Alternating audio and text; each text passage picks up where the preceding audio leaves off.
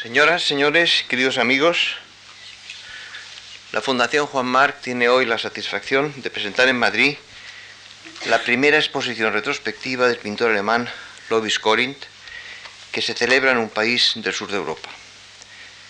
Con esta exposición, la Fundación prosigue su deseo de presentar en España la obra de relevantes artistas alemanes, no bien conocidos de nuestro público, como ha sucedido ya en años anteriores con Nolde, Beckmann, Lindner y Schwitters.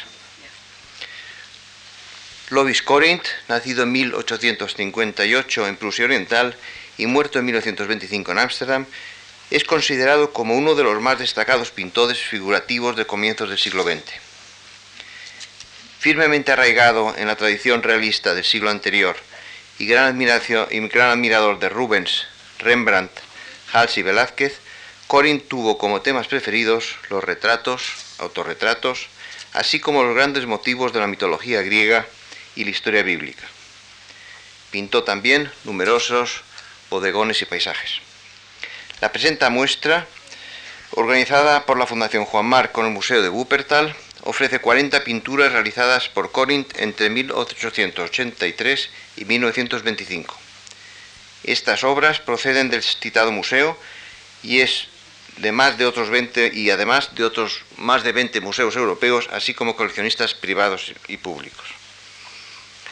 Quiero expresar aquí mi agradecimiento al Museo de Wuppertal y muy especialmente a su directora, la señora Sabine Fileman, que está aquí con nosotros, por su asesoramiento y su generosa ayuda en la organización de esta exposición, así como al consejero de Cultura de la ciudad de Wuppertal, con la que nos unen firmes lazos de amistad. Ya en 1986, la Fundación ofreció una exposición con el nombre de Obras Maestras del Museo de Wuppertal, de Marés a Picasso, que posteriormente fue exhibida en el Museo Picasso de Barcelona. La señora Filman, autora de uno de los textos del catálogo, va a pronunciar a continuación la conferencia inaugural de esta exposición. Y ya nada más por mi parte, señoras, señores, muchas gracias. Meine Damen und Herren, Sie haben schon gehört, es geht um Lovis, Lovis Corinth, einen der bedeutendsten Malern in Deutschland der Umbruchszeit vom 19. zum 20. Jahrhundert. Seine überragende Stellung als Maler, der zwischen dem französischen Impressionismus und dem russischen Realismus vermittelte, kommt vor allen Dingen in seinen zahlreichen psychologisierenden Porträts und Selbstporträts zur Geltung. Der Bogen seiner Malerei schließt historische, biblische, mythologische und Genreszenen, aber ebenso ein wie Landschaften und Stillleben. Auf der Suche nach Wahrheit und Wirklichkeit erfasste er mehr als die äußere Fassade der Dinge und Menschen. Die Essenz dieses eigenwilligen Künstlerlebens spannt sich vom Akademismus der frühen Jahre über eine überschwängliche, schwelgerische Hauptschaffensphase bis zu einer erschütternden, skeptischen bis melancholischen Wirklichkeitsdarstellung in seiner Spätzeit. Die hier in Zusammenarbeit mit uns realisierte Ausstellung, unser Museum besitzt selbst neun Gemälde von Korinth, also das war vielleicht auch mit ein Grund, ist die erste Korinth-Retrospektive in einem romanischen Land hier überhaupt. Zwar besitzen die großen Häuser wie das Quai d'Orsay in Paris oder das Museum Thyssen-Bornemisza in Madrid selbst wichtige Werke des Künstlers, aber eine Einzelausstellung kommt jetzt erst in der Fondation Marc zu seiner Uraufführung. Und das auf Initiative von José Capa Eris.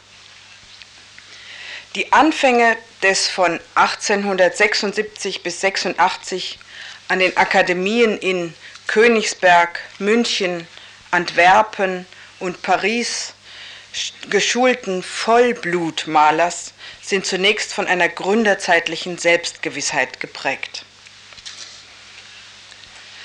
Das erste in der Ausstellung zu sehende Bild datiert von 1883. Es ist der Schächer am Kreuz. Und hier zeigt sich bereits die hohe künstlerische Qualität des Malers. Zwar sehen wir deutlich den Schächer am Kreuze stehen, wir sehen aber ebenso realistisch den modellstehenden Mann über einen Holzbalken gelehnt im Akademiestudio vor uns. Sogar die Müdigkeit des langen Posierens vor den Studenten ist hier Bildwirklichkeit geworden. Das Inkarnat des nackten Mannes ist ebenso malerisch und naturalistisch umgesetzt wie der Holzbalken dahinter. Konzentriert auf das Wesentliche bleibt der Hintergrund, wie es die Münchner Malerschule zum Beispiel von Leibel und Trübner vorlegte, noch im undefinierten Dunkel. Sie sehen sogar ähm, an der Schleife dort, dass dieser Mann, damit er nicht zu müde wird mit dem Bein, sich da etwas umgehängt hat, damit er länger so stehen kann. Seinen eigenen malerischen Fähigkeiten ließ Korinth gelegentlich ungeschminkt und kompromisslos freien Lauf. Er stattete seine Heiligen mit allen Schwächen normaler Sterblicher aus und schälte dabei den realistischen Kern seiner Modelle stark heraus. Das kraftvolle Temperament des jungen Malers begeisterte sich an den großen Vorbildern des 17. Jahrhunderts. Velázquez, Rembrandt, wir haben es schon gehört, Franz Hals und Rubens. Korinth hat wie diese Vorbilder die Volks- und Umgangssprache angewandt. Direkt, unkompliziert, wahr, wirklich, bildkräftig. Nicht als distanzierter Beobachter beschreibt Korinth einen Sachverhalt, sondern er charakterisiert, er setzt sich ein, als Betroffener beschreibt er sein Gegenüber. Korinth ist mehr, als was die Lexika von ihm jeweils neu kolportieren, nämlich ein deutscher Impressionist zusammen mit Slevogt und Liebermann. Er ist ein Einzelgänger, der dem Aufeinanderprallen von Naturalismus, Impressionismus, Realismus, Jugendstil, Abstraktion, Expressionismus, alles um dieselbe Zeit etwa, eine eigene, ganz persönliche Note aufdrückt. Ähnlich wie zwei jüngere Maler, die ihn als ihr großes Vorbild ansahen, Beckmann und Kokoschka. Die Bilder Korinths beschreiben und begleiten das Leben des Künstlers. In Antwerpen sieht und malt er den schwarzen Hafenarbeiter namens Othello 1884 in Rubens Manier. Sie können es in der Ausstellung sehen. Dort hat er auch den Malerfreund Eugène Gorge kennengelernt und im gleichen Jahr gemalt. Die eindrucksvollen Porträts sind denn auch ein repräsentativer Schwerpunkt in der Ausstellung. Auch schwergliedrige Bacchanten und vollleibige Salomes, die kommen noch, Familienidyllen und üppige Blumenstillleben scheinen noch das deutsche Kaiserreich zu atmen. Aber wenn wir genauer hinsehen, trügt der Schein des Konservativen. Es ist eher der Kampf um künstlerische Autonomie gegen das Nachäffen der französischen Vorbilder, bei aller hohen Anerkennung von Korinth für Manet, Cézanne und vor allem auch für Van Gogh. Daher verließ Korinth auch Paris eher enttäuscht und München eher erfolglos, obwohl er seit 1891 die Münchner Bohème-Szene gern genossen und gemalt hat. Dies ist ein Beispiel davon. Vor allem die feuchtfröhlichen Münchner Künstlerfeste, wie sie die drastisch weinselig ausgelassenen, sinnlich trunkenen Bacchantenszenen repräsentieren aber auch die von Oskar Wilde und Richard Strauss bereits ins Gespräch gebrachten zeittypischen Darstellungen der femme fatale wie der Salome. Das nächste. Oskar Wildes Stück Salome war 1893 erschienen und traf zweifellos einen besonderen Nerv der Kunst des ausgehenden 19. Jahrhunderts. Gerade auch in ihrem Kampf zwischen Sexualität und Geist, zwischen drallem Leben und Umgang mit dem Tod, gewaltbesetzter Macht über Menschen und einer selbstbewussten menschlichen Autorität, die auch vor dem Tod nicht Halt macht. Bei Lovis Korinth ist die grausame Tat zwar vollbracht, aber der Salome scheint ihr ganzer Aufputz und ihre offenherzige Verführungslust nichts mehr zu helfen. Sie öffnet zwar noch das Auge des Johanna an mit spitzen, ringbesetzten Fingern, aber ihre Blicke treffen sich nicht mehr. Wohl, so zitiert Oskar Wilde, wohl, du hast deinen Gott gesehen, aber mich hast du nie angesehen. So heißt das bei Wilde. Immerhin, seine Frauengestalten verlieren auch später in Berlin nichts an weiblicher Deutlichkeit. Aber sie werden später friedlicher, alltäglicher auch. Allerdings taucht in der Versuchung des heiligen Antonius von 1908 noch einmal eine ähnlich bunt geschmückte femme fatale auf. Nächste. Uff, kann ich das nicht? Ja. Oh nee, das ist noch ein zurück. Ja. Manchmal war bei den Porträts auch nicht nur die Person gemeint, sondern ebenso die Figur, die sie repräsentierte. Zum Beispiel wie hier den Zeitungsleser als Genre, etwa in dem Porträt von Benno Becker. Wenn man weiß, dass dieser, nämlich Benno Becker, an den Münchner Trinkgelagern gern und oft teilnahm, ist die Neutralisierung zum bürgerlichen Zeitungsleser am Kaffeetisch nicht ohne Pikanterie. Das Betätigungsfeld Korinths Lebenswelt wurde spätestens ab 1900 definitiv Berlin. Hier wurde er, wie er selbst nach seinem Erfolg des Bildes Salome schrieb, eine Kapazität. Zitat von ihm, wie konnte es auch anders sein, da der Handel und Wandel in Berlin glänzend war, die Kaufleute intelligent, und nach neuer Kunst begierig waren. Außerdem der junge Kaiser gegen alles Neue eine, Aversion hatte, sodass uns auch noch der Glanz der Märtyrerkrone umstrahlte. Zitat Ende. In Berlin wurde der Kampf um die moderne Kunst zum entscheidenden und entschieden amüsanten Nebenschauplatz hoher Politik. Max Liebermann als kulturellem Gegenkaiser. Korinth gewann künstlerischen und kunstpolitischen Einfluss, wurde später sogar Präsident der Sezession, nämlich 1911, warb engagiert um die Position der Kunst, förderte den Nachwuchs, hatte viele Kontakte zur Literatur- und Theaterszene, unter anderem auch zum Kreis um Gerhard Hauptmann und porträtierte viele von ihnen. Ein berühmtes Frauenbild von 1900, die Geigenspielerin, wirkt eher züchtig. Aber fast seine ganze Farbpalette nutzte er, um ihr Kleid schön bunt leuchten zu lassen. Immerhin handelt es sich hier bei dem Modell um die spätere zweite Frau des Dichters Gerhard Hauptmann, Margarete Marschalk.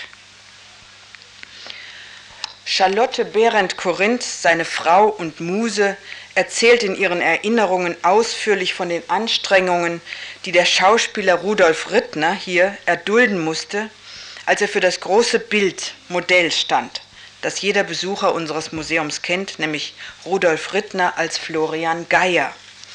Das Gemälde entstand 1906 nach der Neuinszenierung des gleichnamigen Bühnenstücks von Gerhard Hauptmann im Deutschen Theater in Berlin. Es geht bekanntlich um den fränkischen Reichsritter Florian Geier im deutschen Bauernkrieg. Und Hauptmanns Bühnenanweisung ist eine eindeutige Bildvorlage. Zitat. Mit dem Stumpf der schwarzen Fahne in der linken und dem, dem entblößten Schwert in der rechten steht Geier in dem Türrahmen. Stolz, kalt und gefährlich ist sein Blick.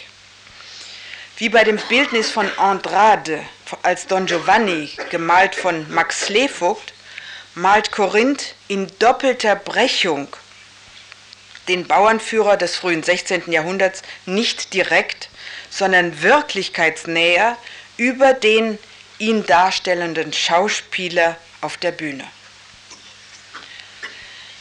Ansonsten wurde Charlotte Behrendt in Berlin sein bevorzugtes Modell. Trotz der liebevollen Kennzeichnung durch Max Liebermann, der gesagt haben soll, die ist für Korinth großartig, aber ein Aas, ist sie in der Beziehung zu ihm eher liebevoll und friedlich. Das ist sie hier links. Ganz um sein Wohlbefinden bemüht. Sie war seine erste Schülerin in seiner Malschule für Damen, für Weiber hat er vor seinen Freunden das genannt. Sie war damals 21 Jahre alt und er mehr als doppelt so alt. 1903 heiratete er sie. Ein Jahr später wird Sohn Thomas geboren und 1909 kommt noch Tochter Wilhelmine zur Welt. Dieses erste Selbstporträt mit Frau und Sektglas, das für alle, die das Rembrandt-Bild kennen, wo Rembrandt mit Saskia und auch einem Sektkelch ähm, den Beschauer grüßt, und das Sie auch in der Ausstellung sehen können, dieses hier, lässt jedenfalls keinen Zweifel an ihrer Beziehung, obwohl sie zu diesem Zeitpunkt noch gar nicht verheiratet waren. Sein Besitzanspruch ist eindeutig, er packt sie fest genug an. Charlotte selbst spricht ohnehin von einer äußeren Erregung beim Malen, vom Beben seiner Nasenflügel, wenn er malte, und weit geöffneten Augen. Auch Korinth selbst beschreibt seine Inspiration eindeutig. Zitat. Wie die Musik in dem Menschen und in dem Gesange der Vögel eigentlich nur auf Geschlechtsempfindung beruht, so ist auch die Malerei reiner sinnlicher Ausdruck. Ich kann wohl sagen, dass die Erotik das geistvollste und am schwersten zu bewältigende ist, als rein malerischer Begriff. Man kann sich lebhaft vorstellen, wie Korinth mit diesem Bild auf eine Welt traf, in der immer noch der moralische Standard eher durch eine nahezu angloamerikanisch-puritanische Asexualität geprägt war. Mancher Kritiker warf ihm daher auch laszive Salonerotik vor. Andere, wie Meyer Gräfe, auch in der Ausstellung, hielten diese Bilder für die Frucht eines Vitalismus und sprachen vom Urmenschen Korinth. Der Maler selbst hat sich allerdings für die große Tradition des Aktes in der Kunst auf die äh, Tradition berufen und schließlich einen Kollegen, nämlich Stauffer Bern, zitiert. Der Akt ist für die Malerei das, was für die Sprache das Latein ist. Zweifellos sprach Korinth diese Sprache ausgezeichnet, wie man in der Ausstellung mehrfach sehen kann. Zu seinen Aktbildern konnte sich Korinth, wie das Modell erzählt, auch sehr spontan entschließen konnte sie rasch ausführen mit kräftig derben Pinselstrich, vielen dunklen Tönen, aber auch hellen Lichtspielen, grellfarbigen Akzenten, verwischten Konturen. Er konnte beides. Die Dame mit dem Weinglas von 1908, ein Bild, das erst 1966 in unser Museum kam, wirkt weinselig und rasch gemalt. Tatsächlich ist es die Hälfte eines Doppelporträts, das er dann zerteilt hat. Ein Jahr später wird aus dem feinen Mädchen, wie er Charlotte seine Frau nannte, eine zart mütterliche Donna Gravida, nach Raffaels Florentiner Damenbildnis so benannt, in fast pastellhaften Farben, in sich gekehrt, eine wunderbare Ruhe ausstrahlend, ein, ein empfindsames Porträt seiner schwangeren Frau, in weißem Gewand, mit einem schleierartigen Tuch um das schwarze Haar gebunden. In der Familie Korinth hieß das Bild allerdings nüchtern ehrlich und auch ironisch die verklärte Charlotte. Obwohl sein Weg zur Malerei durchaus vom Wunsch geprägt war, Historienbilder zu malen und er darauf ja auch gelegentlich zurückkam, zum Beispiel mit der Versuchung des heiligen Antonius, widmete er sich in Berlin vorrangig einzelnen Menschen und vielen Blumen, gelegentlich auch ganzen Gärten und lebendigen Straßen. All das sehen Sie in der Ausstellung. Wobei weder die Porträts noch die Blumenstillleben nie nur Schönheit und Lebenskraft ausstrahlen, sondern ebenso Alter und Vergänglichkeit oder gerade die Grenze zwischen beiden. In seinen Selbstporträts sah, das nächste, sah er sich immer sehr ehrlich, seine Verletzungen, seine Melancholie, sein Unbehagen an der Welt, seine Depressionen wurden ebenso deutlich wie seine Freude am Leben, an seinem Beruf und die Spuren seines Älterwerdens. Und sogar die blühende Farbpalette seiner Blumenbilder lässt, sieht man genauer hin, ebenfalls erkennen, dass sie zart und vergänglich sind, dass der Höhepunkt ihrer Blüte bereits den beginnenden Verfall zeigen, ihr Welken. Das wird nach seinem Schlaganfall 1911 noch deutlicher, wobei die gesellschaftliche und politische Entwicklung in seinem Umfeld 1911 muss man sich vorstellen, wurde schon langsam Kriegspropaganda gemacht, hat also diese Spannung sicher noch verstärkt. Lovis Corinth hat seine Krankheit aber bald überwunden und stürzte sich in, sein, in einen Schaffensrausch, der schließlich in eine ganz neue künstlerische Dimension führte. Nach dem Krieg 1918 war Korinth wohl erstmals an den Walchensee, einen kleinen See in Bayern gekommen, nach Urfeld. Hierhin konnte er sich dann mit seiner Familie zurückziehen. Hier konnte er herrliche Landschaftsbilder malen, zu jeder Tages- und Jahreszeit. Er entwickelte ein Selbstbewusstsein, scheute durchaus nicht den Vergleich mit den französischen Impressionisten, sieht in Cézanne den Vater der neuesten modernen Bewegung, bewundert Manet, wehrt sich allerdings vehement gegen ein deutsches Epigonentum, das er vor Studenten schon vor dem Krieg als übertriebenes Nachäffen der Franzö der, des Französischen kritisiert hatte. Modern ist für ihn in der Kunst ohnehin weder impressionistisch noch expressionistisch. Er misstraut den Moden, dem wechselnden Zeitgeschmack. Für ihn sind moderne Bilder solche, Zitat, die durch alle Zeiten hindurch modern wirken und den Anschein erwecken, als ob sie heute gemalt seien, trotz ihres Alters oft von vielen hundert Jahren, wie die Bilder von Rembrandt, Franz Hals und Velázquez. Das Spätwerk das Spätwerk von Lovis Corinth ist zweifellos reich, farbig und voller Lebenskraft, aber gefällig sind seine Bilder keineswegs. Die herrlichen Blumenbilder strahlen bei aller Vergänglichkeit des Blühens sehr viel Harmonie und Ausgewogenheit aus, vielleicht auch ein Reflex auf das Familienleben der Korinths. Seine Frau inszenierte die Blumenarrangements, zum Beispiel hier die Kalla und Flieder mit Bronzefigur, mit kleinem Blumenkorb und einer kleinen Vase mit Maiglöckchen ganz vorne. Bei den Landschaftsbildern vom Walchensee ist erstaunlich, wie der zum Teil recht grob geführte Pinsel Korinths die sehr unterschiedlichen Stimmungen einfängt. Ein leuchtender See, der aber bei nächtlichen Bildern auch dunkel drohen kann, heitere Wiesen durch Blumen, Wege, Häuser zusätzlich belebt, manchmal in durchaus dunklen Konturen, aber häufig starke, lichte Bäume im Vordergrund, helle Lärchen, aber auch düstere und knorrige.